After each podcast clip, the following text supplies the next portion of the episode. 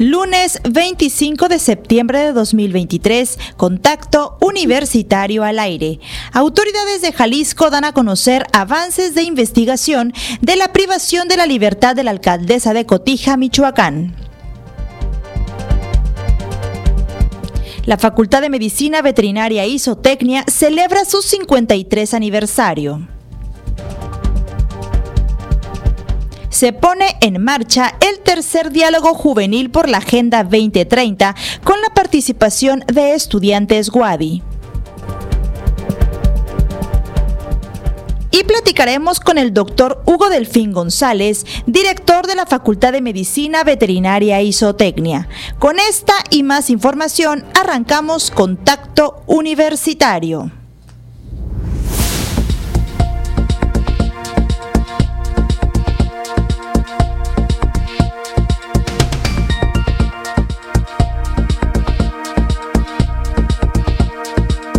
Contacto Universitario. Nuestro punto de encuentro con la información.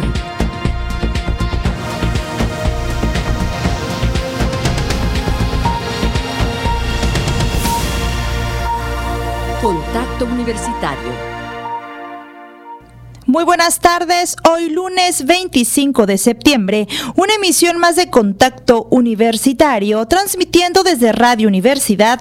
Les saluda Jensi Martínez a nombre de las personas que integramos este equipo informativo. Estamos listos para ofrecer toda la información generada en nuestra universidad, así como de otras fuentes del ámbito local, nacional e internacional. Continúe con nosotros, le tenemos la información más relevante de este día. Y dando inicio con la información, autoridades de Jalisco dieron a conocer avances en la investigación por la privación de la libertad de la alcaldesa de Cotija, Michoacán, Yolanda Sánchez Figueroa, ocurrida ayer domingo.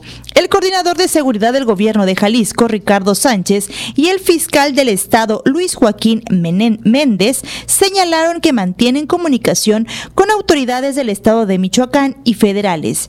El fiscal estatal, Luis Joaquín Méndez Ruiz, dijo que se ha logrado determinar que los sujetos que privaron de la libertad a la funcionaria iban directamente por ella. Tras revisar los videos del C5 y particulares, indicaron también que se logró establecer la posible ruta de los vehículos participantes en la privación ilegal de la libertad de la alcaldesa, quien ya había sufrido amenazas y agresiones previas. Sobre esto, Méndez Ruiz dijo que también se ha solicitado información a la Fiscalía de Michoacán para saber si Yolanda Sánchez interpuso denuncias formales de las amenazas que había hecho públicas y así conocer el contenido de las carpetas de investigación para obtener más pistas. El fiscal estatal, Luis Joaquín Méndez Ruiz, informó a través de un video que se ha logrado determinar que los sujetos que privaron de la libertad a la funcionaria iban directamente por ella. Otros casos, el presidente Andrés Manuel López Obrador adelantó que la Secretaría de la Defensa Nacional, Sedena, hizo un planteamiento de protección a Claudia Sheinbaum y Xochitl Galvez rumbo a las elecciones del 2024. En su conferencia mañanera de este lunes 25 de septiembre en Palacio Nacional, López Obrador dijo que están a la espera de la respuesta de la virtual candidata presidencial del Frente Amplio por México y la virtual candidata presidencial del Movimiento de Transformación.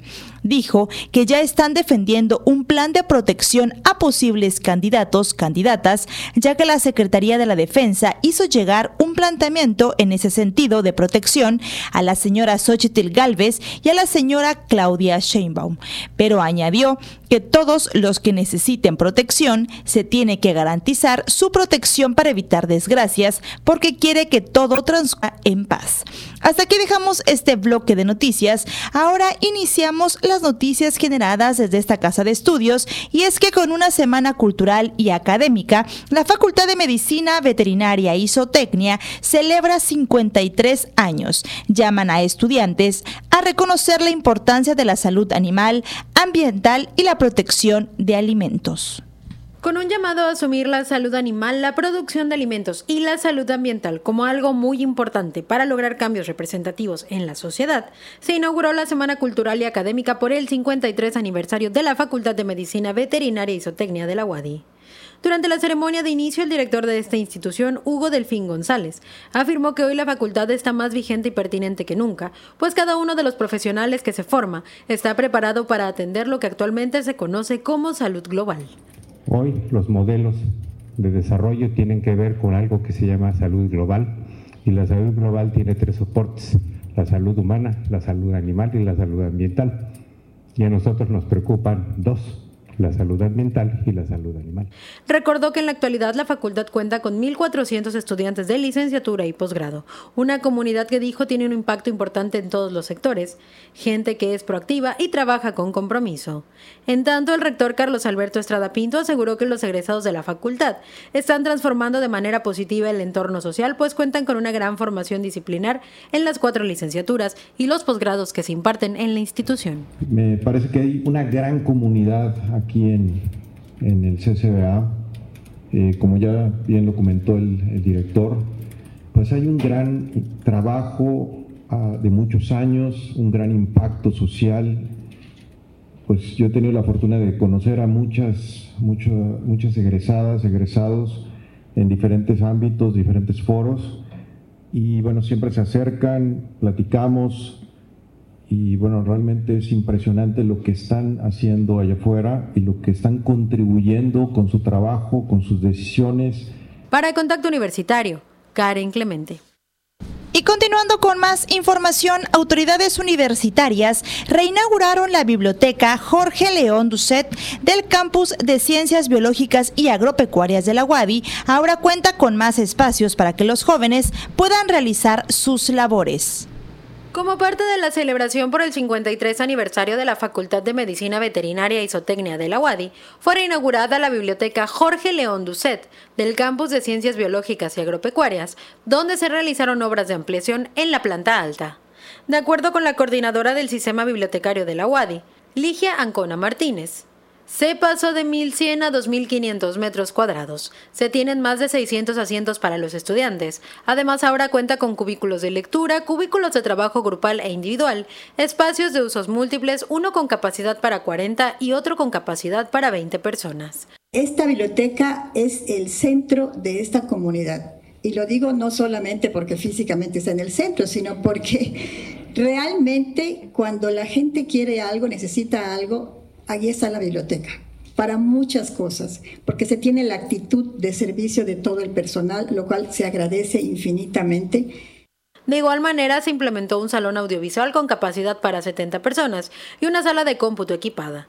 Respecto a los materiales bibliográficos, señaló, actualmente se tienen 70.000 volúmenes, una cantidad importante que dijo nos permite brindar un mejor servicio a la comunidad universitaria. Al respecto, el director Hugo Delfín González reconoció la importancia de la biblioteca que nació en 1975. En 2005, señaló, tuvo su primera remodelación y en 2019 se iniciaron los trabajos que hoy se están inaugurando. En tanto, el rector Carlos Alberto Estrada Pinto invitó a la comunidad universitaria a aprovechar estas instalaciones al máximo. Sobre todo en este, en este campus que pues hay una gran cantidad de profesores en el Sistema Nacional de Investigadores que motivan a sus estudiantes a utilizarlas, a recurrir a esta información especializada. Así que, bueno, pues ahí está a disposición de ustedes pues esta infraestructura, los acervos. Para Contacto Universitario, Karen Clemente. Y en el marco del Día Mundial del Farmacéutico, la Facultad de Química organizó una serie de conferencias dirigidas a estudiantes de nuevo ingreso con diferentes temáticas del quehacer farmacéutico. Tres egresadas de la Facultad de Química de la Universidad Autónoma de Yucatán compartieron experiencias de sus prácticas profesionales sobre el campo farmacéutico, así como dan a conocer sus funciones y las áreas laborales a estudiantes de nuevo ingreso en el marco del ciclo de ponencias Mi experiencia como farmacéutico. Al dar la bienvenida a las actividades, el profesor de la facultad Mario Ramírez Camacho compartió que el día de hoy se celebra el Día Mundial del Farmacéutico, organizado por la Federación Internacional Farmacéutica, con el lema Fortaleciendo los sistemas sanitarios con los farmacéuticos.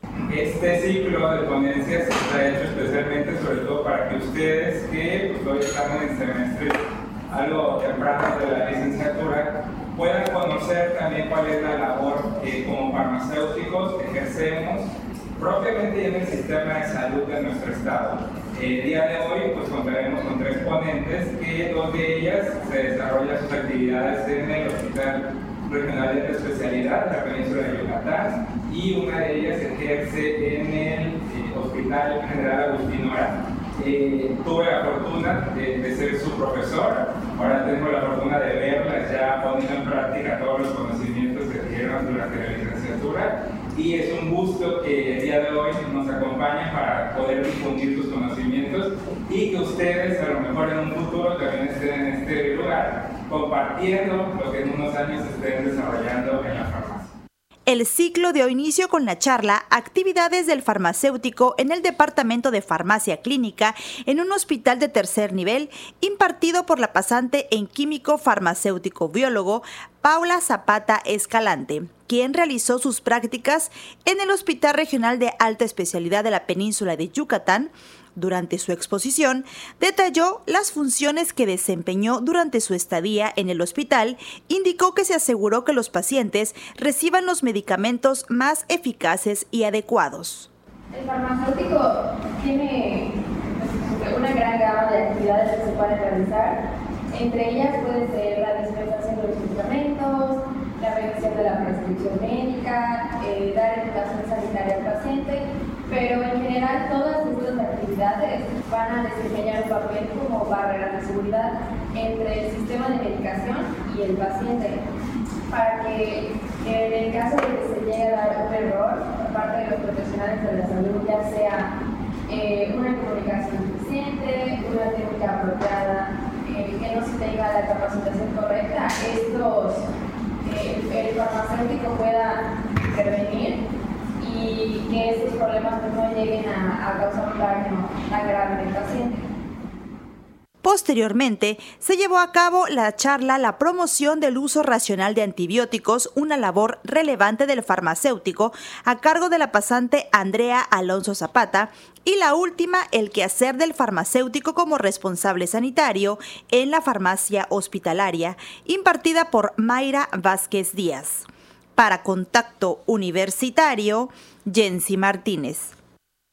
Entre otros temas, la UADI y la Escuela Nacional de Estudios Superiores Unidad Mérida de la UNAM inauguran el, el tercer diálogo juvenil por la Agenda 2030.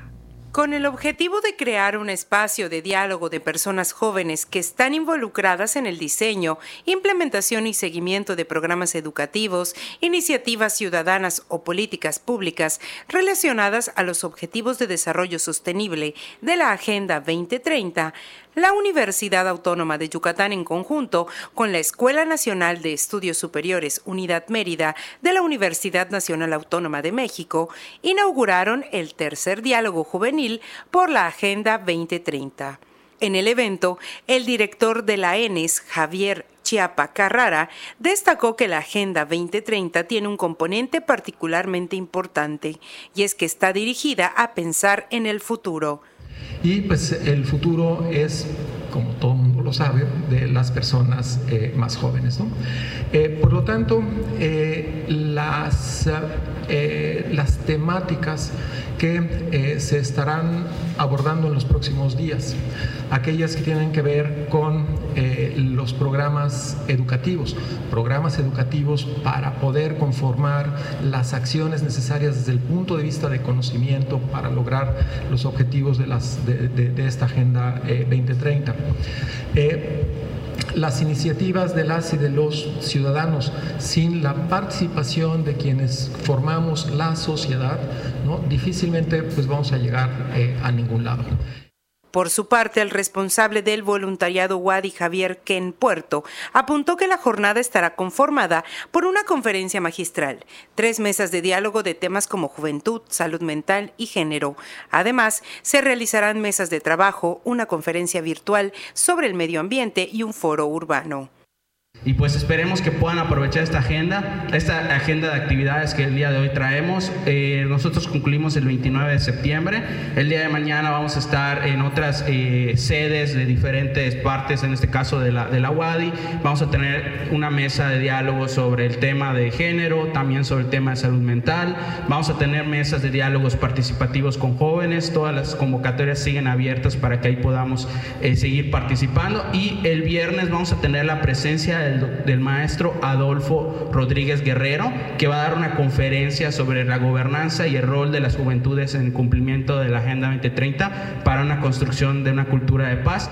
Entre otras actividades que destacan, se encuentra en la mesa panel La importancia de la salud mental en las juventudes de Yucatán y la conferencia Educación Ambiental y Conciencia Ciudadana. Cabe recalcar que en todos los eventos participarán autoridades universitarias, el Ayuntamiento de Mérida, el Gobierno del Estado y la Organización de las Naciones Unidas para la Educación, la Ciencia y la Cultura en México. Para Contacto Universitario, Clarisa Carrillo. Entre otros temas con expertas en urbanización, la Facultad de Arquitectura de la UADI realizó una mesa panel denominada Mérida y sus transformaciones en los últimos 50 años. Escuchemos la información. Egresadas de la Facultad de Arquitectura y expertas en urbanización dialogaron sobre los cambios, el crecimiento y desarrollo por los que ha atravesado la ciudad de Mérida. La mañana del miércoles 20 de septiembre y en el marco de la celebración del aniversario de la Facultad de Arquitectura Campus Hábitat, Arte y Diseño, se realizó la mesa panel Mérida y sus transformaciones en los últimos 50 años, integradas por la doctora Carmen García secretaria técnica fundadora del Observatorio Urbano de Mérida, Gladys Arana López, miembro del Sistema Nacional de Investigadores, y Yolanda Fernández Martínez, organizadora del evento y experta en desarrollo urbano y centralidad. Carmen García comentó que el acelerado crecimiento por el que atraviesa la ciudad de Mérida ha obligado a las administraciones gubernamentales a crear programas e instancias como el Observatorio Urbano que de alguna manera regulan el desarrollo y crecimiento de la ciudad, que en los últimos años se ha ido extendiendo hasta alcanzar su periferia e incluso de forma vertical. Ahora a ustedes jóvenes ya les está tocando la verticalidad. Hay muchos edificios. La gente para nosotros no concibimos que se quiera, que quiera vivir en un edificio. Tampoco es fácil pensar que los edificios, que los departamentos son tan caros.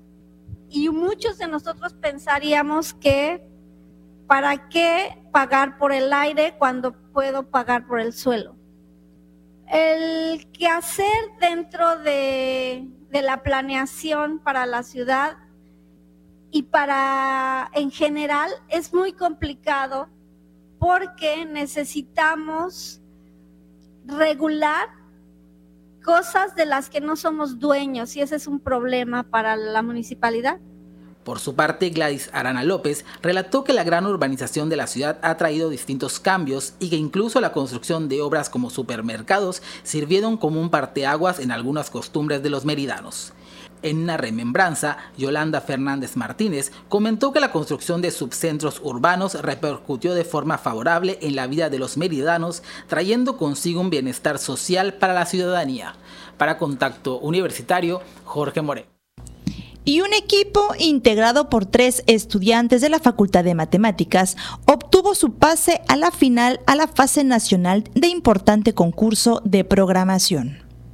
Ángel Rosado Solís, Sergio Rodríguez Alfaro y David Chacón Ambrosio. Son los tres estudiantes de la Facultad de Matemáticas que los días 20 y 21 de octubre competirán en la fase nacional del International Collegiate Programming Contest, esto con el fin de obtener un pase para el certamen a nivel Latinoamérica. El profesor y coach de los jóvenes, Enrique Ayala Franco, aseguró que esto permite ver la calidad del capital humano que se está formando en la facultad en materia de programación pero a nivel nacional están participando de manera simultánea aproximadamente unos mil equipos de todo el país, de todas las universidades. ¿no? Entonces, bueno, estamos en, en, ese proceso. Ayala Franco precisó que el participar en este tipo de concursos también les abre las puertas para obtener mejores empleos, pues algunas empresas siempre están monitoreando estos certámenes. Sobre el concurso recordó que será en Guadalajara, Jalisco, específicamente en la sede del Instituto Tecnológico de Estudios Superiores de Monterrey. Ahí estarán 55 equipos que buscarán uno de los ocho lugares que se ofrecen para la fase latinoamericana. si se logra avanzar y también se tiene una buena participación en esta final, se avanza a una final mundial. Sí, entonces ahí sí ya, por ejemplo, eh, para este año en, noviembre se desarrollan las finales eh, mundiales. Y bueno, también ahí tenemos participación de algunos equipos mexicanos, ¿no? Esperemos que, que en esta ocasión también estos chicos pudieran avanzar hasta esa instancia. Para Contacto Universitario, Karen Clemente.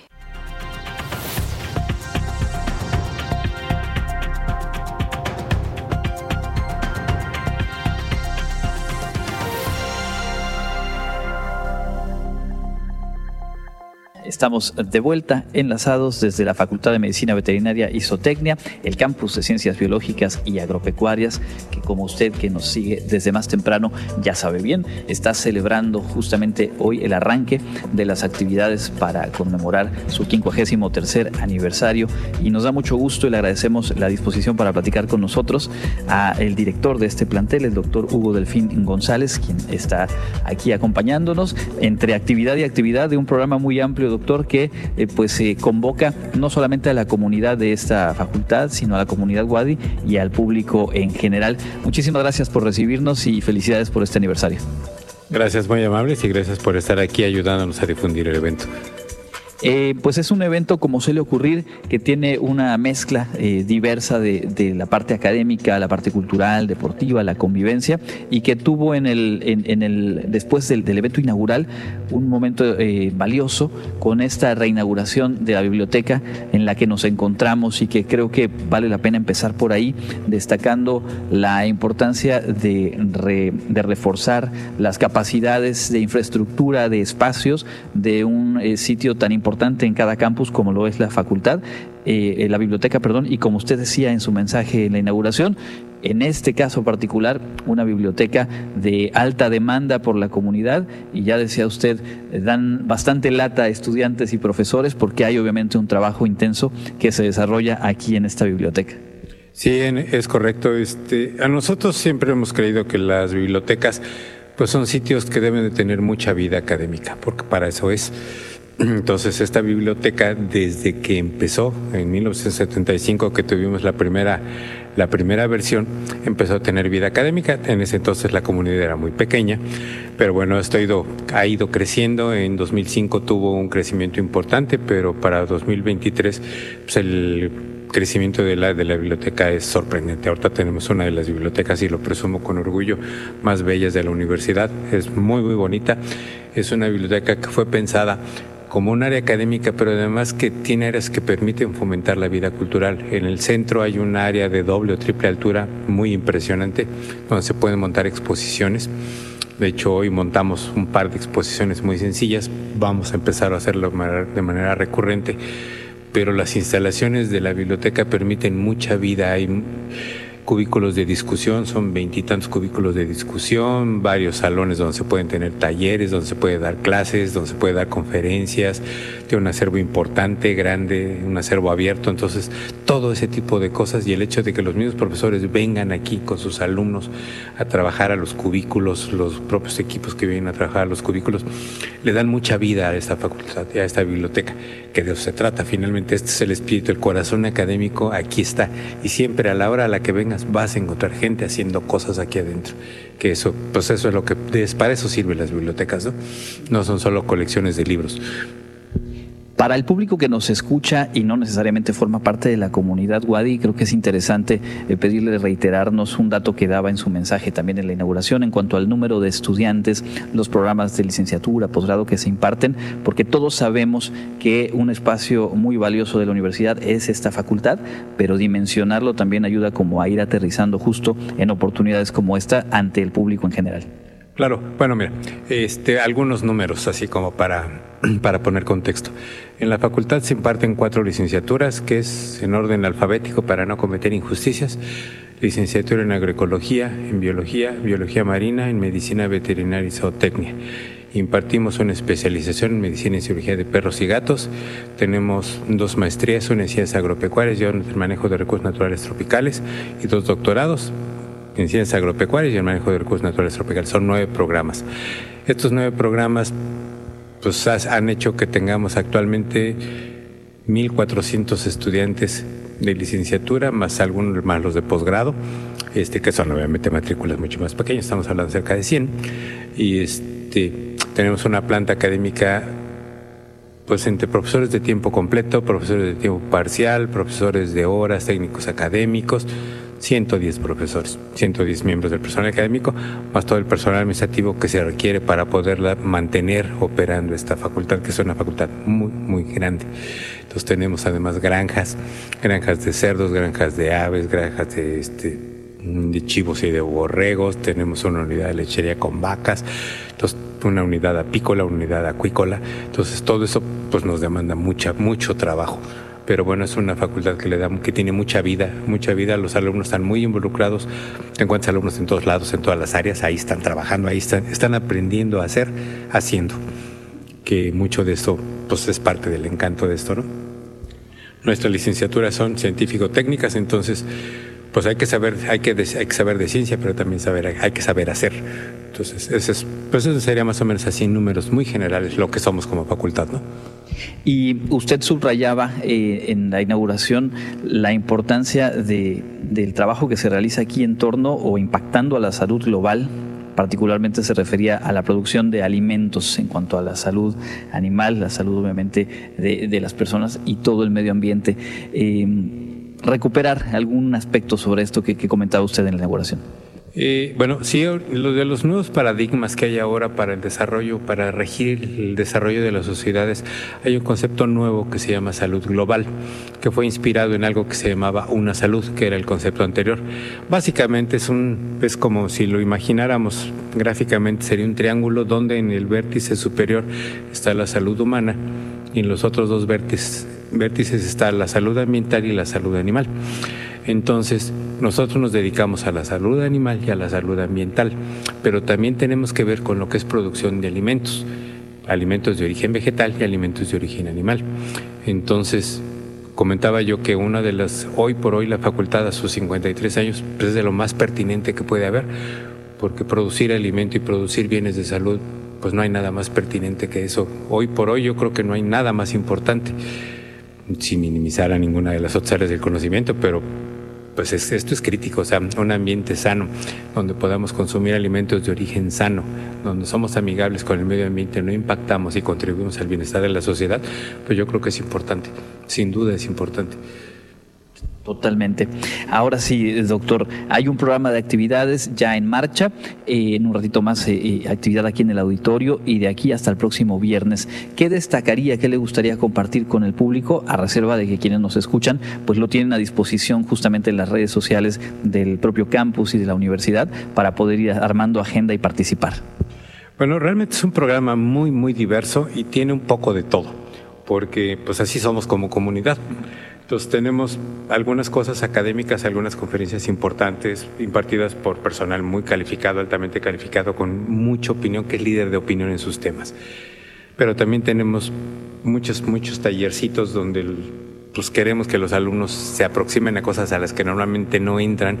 Por ejemplo, hay uno de que a mí siempre me ha llamado la atención por el éxito que tiene, que es un taller de ultrasonografía de serpientes se llena sorprendentemente rápido. Yo nunca he entendido por qué, pero se llena.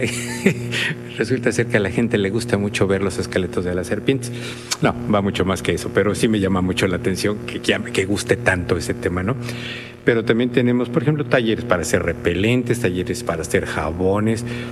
Tenemos este. Facultad tiene un club cultural generado por los propios alumnos que son autogestivos y ellos hacen prácticamente todo. Nuestros apoyos son realmente marginales, que es el Club Cultural Pajaroto. Este club cultural está organizado en algo que ellos llamaron nidos y tienen nidos de danza, nidos de pintura, pero los nidos de pintura ya se dividieron porque ahora trabajan en óleo, en wash, en otro montón de cosas y los de danza también ya se dividieron. Entonces, y también hay nidos de canto, hay, hay hasta de actuación ahí, ¿no? Entonces, y ellos mismos cuando empiezan las actividades de inducción, cuando llegan los alumnos de primer ingreso, ellos se presentan, invitan a sus compañeros y así es como el grupo se va nutriendo, se va nutriendo. La coordinadora de cultura está muy cercana a ellos porque si necesitan espacios, si necesitan una serie de cosas para poder hacer, pero ella les provee lo necesario y el grupo funciona muy bien. Por ejemplo, les voy a dar algún dato, antes de que el Club Cultural existiera, pues la vida cultural en la facultad pues necesitaba mejorar. Teníamos números muy bajitos. Hoy por hoy, en lo que va del año, llevamos 24 eventos y durante la Semana Cultural yo creo que fácilmente vamos a sumar otros 10 más, más lo que reste en el año. Yo creo que podemos llegar a los 40 eventos culturales, que es muchísimo. Es una vida cultural muy, muy amplia, muy vasta, muy diversa. Y bueno, tan funciona que hay facultades de la universidad que no tienen algo así y recibimos alumnos de otras facultades que vienen a participar con el pajaroto porque aquí encuentran un lugar donde, donde pueden desarrollarse, entonces lo cual está muy bien. Entonces, eso y tenemos actividades muy de veterinario, por ejemplo, como una cabalgata, que hay que tener caballo para poderlo hacer, porque eso es, eso es complicado pero este, tenemos unas proyecciones de cine. Estas proyecciones de cine las elige el exdirector el director anterior de la facultad, que es un cinéfilo empedernido y hace selecciones de cine, da una materia libre de, de cine y algunas versan sobre temas de luchadores. Es espectacular. Y este, y yo creo que bueno, la cultura está hecho de todo, ¿no? No nomás es la parte científica, se da muy bien, la parte técnica, pero la vida cultural es importante. Un universitario sin vida cultural y si no tiene esa parte, es un universitario incompleto. Y yo creo que nos preocupa que lo que generemos aquí sean universitarios completos, ciudadanos de primera calidad completos, que no les falte esa parte creemos que es importante y el programa yo creo que lo refleja en muy buena medida porque tiene un poco de todo, ¿no? Correcto, pues ahí está la invitación. A nosotros nos da mucho gusto el, estar presentes en esta primera jornada y poder eh, a colaborar difundiendo, invitando a la audiencia. Y le pediría eh, como cierre ya se ha tocado, digamos, de manera tangencial ahora que nos describe el contenido, el caso en concreto de este grupo autogestivo de promoción cultural Pájaro Usted hacía un llamado a los jóvenes, las y los jóvenes de la facultad, a tomar el liderazgo, porque el, presente y lo que viene depende justo de ellos creo que vale la pena cerrar un poco recuperando eso, doctor. Claro, claro que sí. Este, yo les comentaba en el discurso de apertura que, bueno, hoy por hoy los que nos dedicamos a esto, a la salud ambiental y a la salud animal, pues los que ya estamos grandes, que ya nos estamos yendo, pues ya poco podemos aportar. Ahora el compromiso de que esto realmente pegue, impacte y modifique el comportamiento de la sociedad humana y contribuya para mejorarlo depende de las generaciones que, están, que están estudiando ahorita a, los que les va a tocar vivir el ambiente sano o no sano va a depender de ellos, que la calidad de la comida que consuman sea de buena o de mala calidad, va a depender de ellos. Entonces, ellos son los que pueden hacer el cambio y lo tienen que tomar con la seriedad con la que, así como tomas tu proyecto de vida, esa debe ser la misma seriedad con la que tomes esto, porque a eso te dedicas, eso te decidiste estudiar, eso te dedicas y tienes que ver que se haga de la mejor manera posible. Yo creo que es un compromiso bien importante. Pues con eso nos quedamos, agradeciendo de nueva cuenta las facilidades para que hayamos estado compartiendo con nuestro público desde esta facultad y enhorabuena a seguir eh, participando, disfrutando de esta merecida celebración, 53 años aquí en la Facultad de Medicina Veterinaria y Zootecnia. Muchísimas gracias, doctor. Gracias, muy amable, gracias por ayudarnos a difundir nuestro evento es el doctor Hugo Delfín González, director de esta facultad, y ahí las invitaciones hechas, ustedes de nuevo cuenta les reitero, en Facebook CCBA Oficial pueden consultar todo el programa de actividades.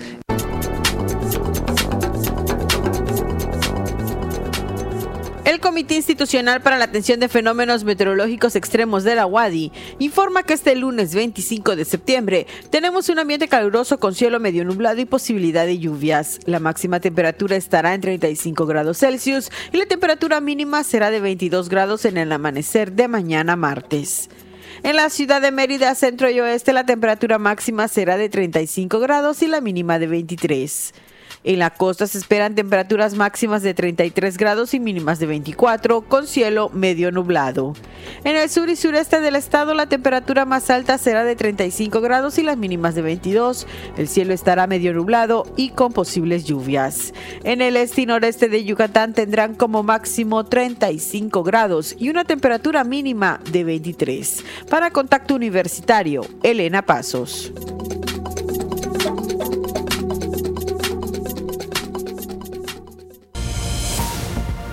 Entra en contacto 99 99 24 92 14 y WhatsApp 99 99 00 22 22.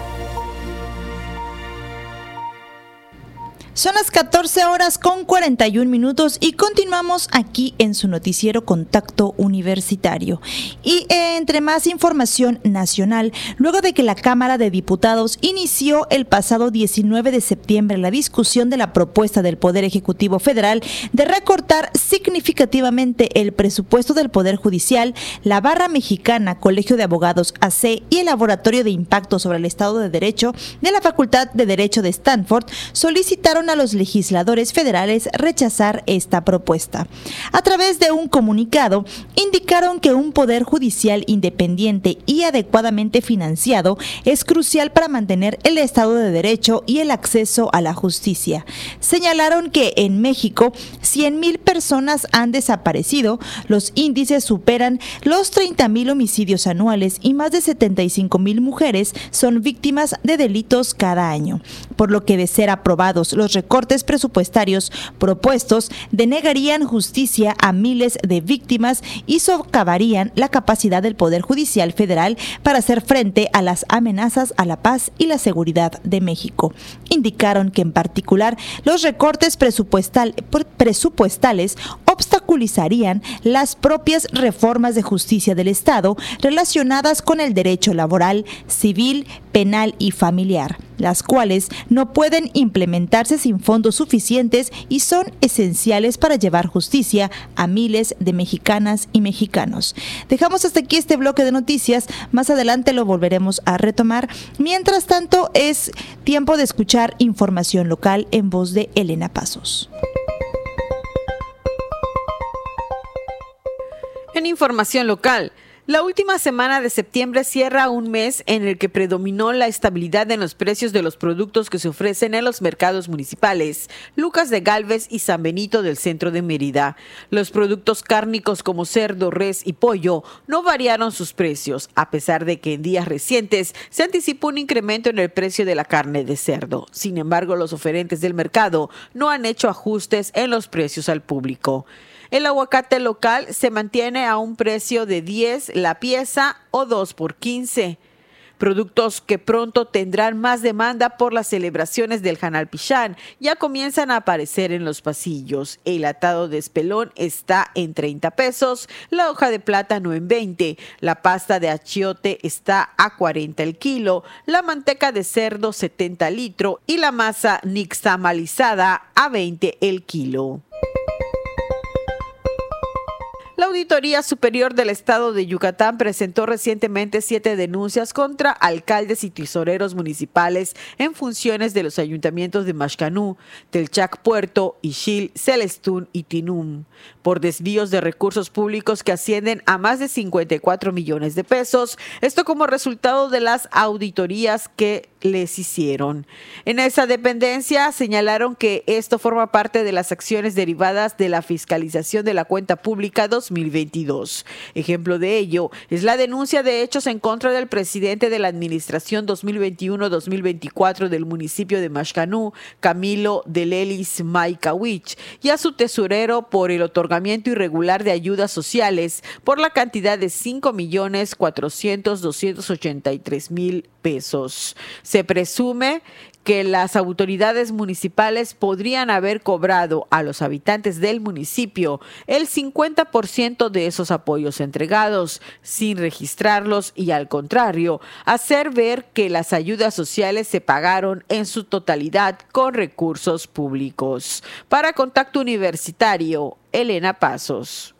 Y continuando con más información, más adelante tendremos eh, un enlace con Ignacio Silveira y nos dará todos los pormenores de los Juegos Deportivos Universitarios. Mientras tanto, diariamente se registran en México 15 mil fraudes y 13 mil extorsiones en promedio, destaca una investigación de la Dirección General de Análisis Legislativo del Instituto Belisario Domínguez del Senado de la República, que señala que el fraude es uno de los delitos de mayor incidencia evidencia en el país y en los últimos años se ha sofisticado mediante el uso de las tecnologías de la información para engañar y afectar el patrimonio de las víctimas. El estudio titulado El fraude en México, daños patrimoniales y trabajo legislativo para enfrentarlo, elaborado por el investigador Juan Pablo Aguirre Quesada, revela que diariamente se registran 15 mil fraudes y 13 mil extorsiones en México, muchas de las cuales no son denunciadas, lo que representa la cifra negra característica de este delito. Además, remarca que los llamados montadeudas, las pirámides financieras llamadas telefónicas de extorsión, falsos premios, engaños, venta de productos apócrifos y suplantación de identidad son algunas de las modalidades más recurrentes con las que se busca enganchar a las víctimas y obtener un beneficio económico de manera ilegal. La investigación señala que los estados que más casos de fraude reportaron de enero a mayo de 2023 fueron la Ciudad de México, Estado de México, Jalisco, Chihuahua, Nuevo León y Guanajuato. Entre otras noticias, el periodista Jesús Gutiérrez Vergara, director de Notiface Prensa Digital, falleció tras resultar víctima colateral de un ataque armado contra policías de San Luis Río Colorado, donde uno de ellos perdió la vida y tres más resultaron heridos. La madrugada de este lunes, hombres armados dispararon desde un vehículo contra los elementos de policía afuera de un domicilio ubicado en la avenida Reforma y calle Lerdo de Tejada de la colonia Aviación. Se informó que el comunicador vivía frente al domicilio de los policías y al momento de la agresión armada los estaba saludando. La Fiscalía General de Justicia del Estado informó que coordina un operativo con los tres niveles de gobierno para dar con los responsables del ataque directo a cuatro policías municipales de San Luis Río Colorado.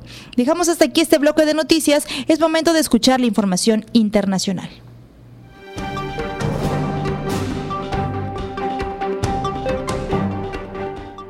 En el ámbito internacional, las acciones de China Evergrande Group se desplomaron hoy un 20% después de que la endeudada promotora anunciara este domingo que no puede emitir nueva deuda. Evergrande anunció en un comunicado que no puede cumplir con los requisitos para la emisión de nuevos títulos de deuda en este momento, ya que su filial Hendra Real Estate Group está siendo investigada por la Comisión Reguladora del Mercado de Valores de China. El anuncio se produjo solo unos días después de que Evergrande dijera que había aplazado sus reuniones de reestructuración de deuda por tercera vez. A mediados del mes, la policía de la ciudad suroriental china de Shenzhen informó que la detención de un número indeterminado de empleados de la filial de gestión de patrimonio Evergrande Wall, aunque el grupo aseguró que los arrestos no afectarían a sus operaciones. El pasado agosto, Evergrande presentó una solicitud de quiebra en Estados Unidos para proteger sus activos de los acreedores, mientras sigue negociando la reestructuración de su deuda.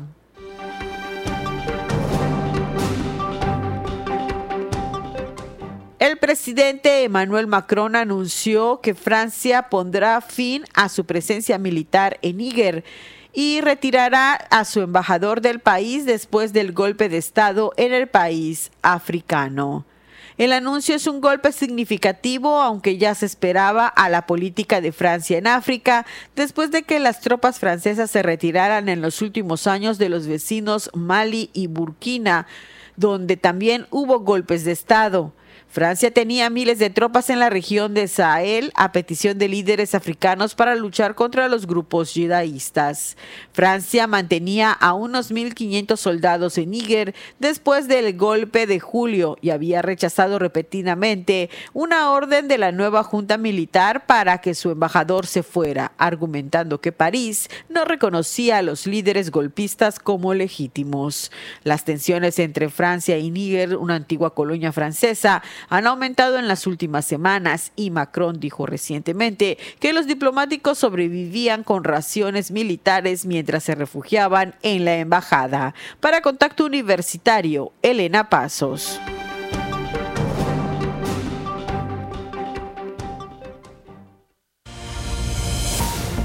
Mantén contacto.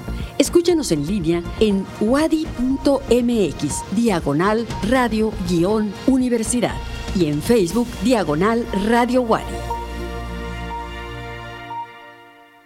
Y como les comenté hace un momento, nos enlazamos vía telefónica con Ignacio Tito Silveira, quien nos dará los resultados de los Juegos Deportivos Universitarios. Hola Tito, muy buenas tardes. ¿Qué tal? Muy buenas tardes, Jensi. Un gusto saludarte a ti y a todos los radioescuchas de Contacto Universitario para comentarles lo más relevante que hay en información deportiva en la última semana en nuestra máxima casa de estudios del sureste del país.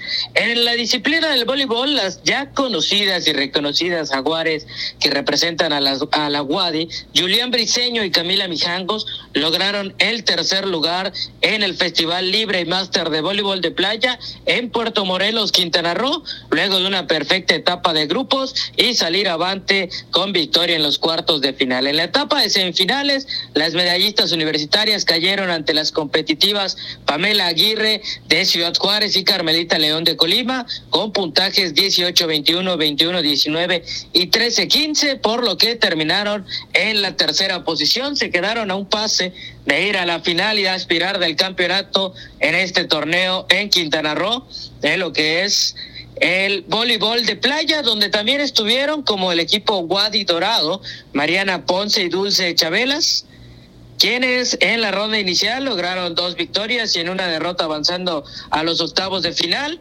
Superaron a Adriana Guerra de Ciudad de México y Sofía González de Guadalajara, pero en los cuartos de final se quedaron en el mismo camino. Así que las jaguares no pudieron avanzar en lo que va de este torneo. También estuvo el equipo Wadi Jaguar con Paulina Arellanos y Mar Aguilera, que se quedaron en los octavos de final. Así que hubo buena participación con equipos de la Wadi, pero no hubo avances hasta las finales. Sin embargo, demostraron estos varios equipos conformar una selección muy potente a nivel regional de lo que es el voleibol de playa. Ok, esto quedaron en tercer lugar en este torneo. Así es, en el voleibol de playa, pero de manera hablando de selecciones universitarias. Y en la misma disciplina, pues pasamos a lo que son los Juegos Deportivos Universitarios, porque continuaron los encuentros de la primera jornada en esta disciplina, en lo que son las canchas de la Escuela Preparatoria número 2 y el Centro Deportivo Universitario. El miércoles comenzó la rama femenil, psicología le ganó al campus de arquitectura, arte, hábitat y diseño.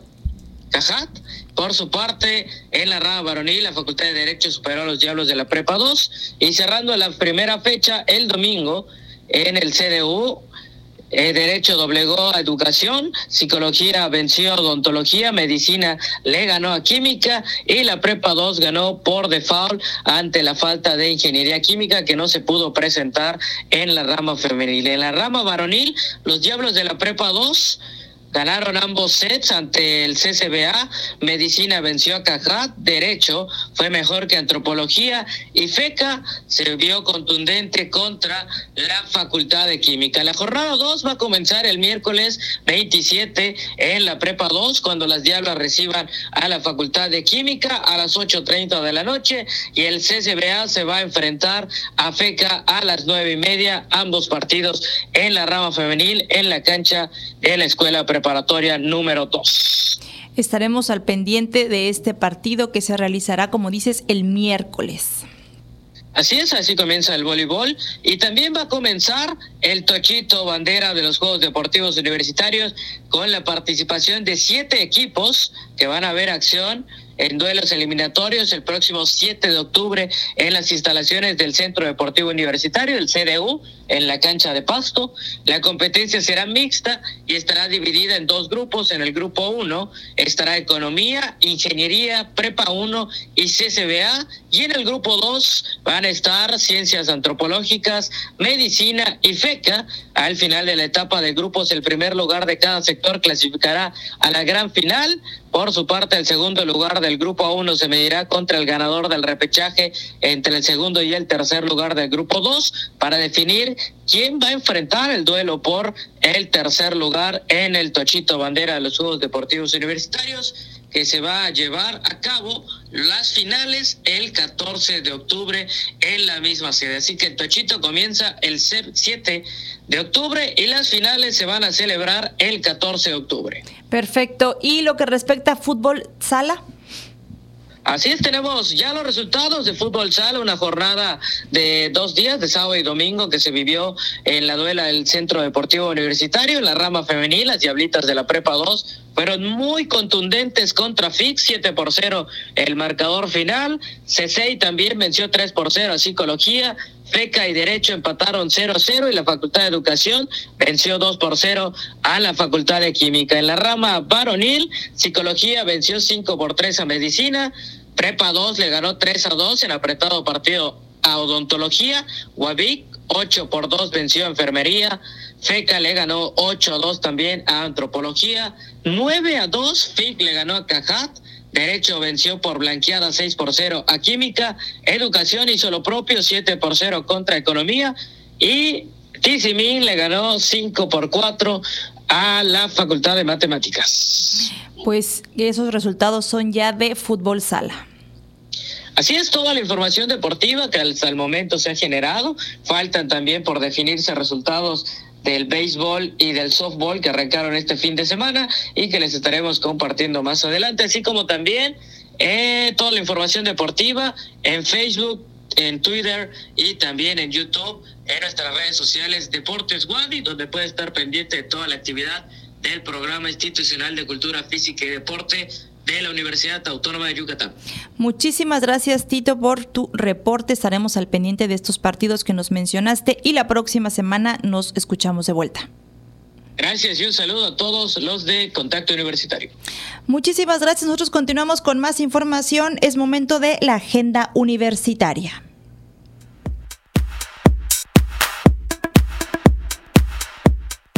Amigos, enseguida les presento las próximas actividades de nuestra Universidad Autónoma de Yucatán.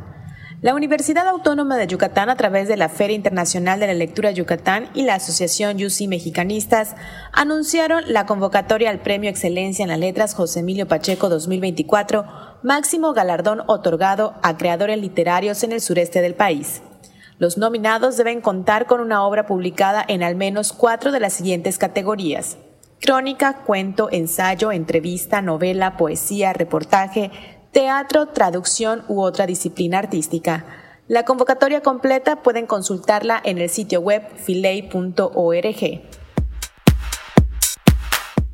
Al personal académico, administrativo y manual de cualquier dependencia universitaria les invitamos al curso en línea Cuidando nuestra salud emocional que impartirá la doctora Sally Vanega Romero. Se llevará a cabo los días 2, 4, 6 y 9 de octubre de 9 a 11 horas. Más información e inscripciones al correo capacitación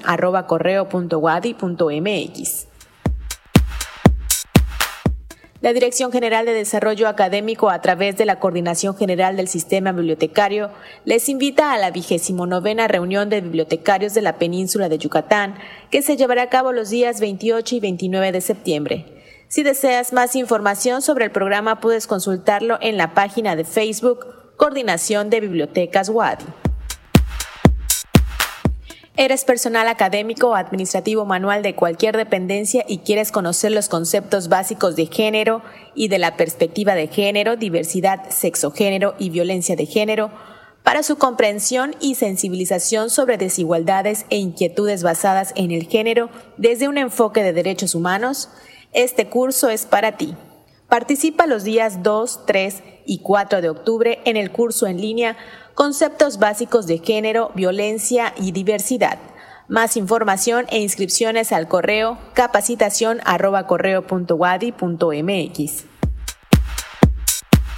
Te invitamos a consultar la página de Facebook Universidad Autónoma de Yucatán y consultar la cartelera para las actividades que se llevan a cabo en el marco de Cultura de Paz. Estas fueron las actividades más relevantes. Mi nombre es Fabiola Herrera Contreras, Comunicación Digital, Audiovisual e Identidad. Y con esto llegamos al final de nuestra emisión. Agradezco mucho que nos hayan acompañado en este lunes 25 de septiembre. Agradezco también a Manuel González que transmite desde Facebook y a todo el equipo que hace posible este su noticiero. Les recuerdo que mañana a las 8 en punto los esperamos en la edición matutina con Elena Pasos Enríquez y a las 2 de la tarde con más información relevante. Recuerde seguirnos en nuestra plataforma de podcast. Estamos como Contacto Universitario Wadi Ahí pueden recuperar nuestras entrevistas y programas completos. Mi nombre es Jensi Martínez. Me despido de ustedes como siempre. Fue un gusto haber compartido este espacio de noticias y continúe en sintonía con Radio e Universidad. Nos escuchamos el día de mañana. Contacto Universitario, nuestro punto de encuentro con la información. Una producción de la Coordinación de Comunicación Institucional de la Universidad Autónoma de Yucatán.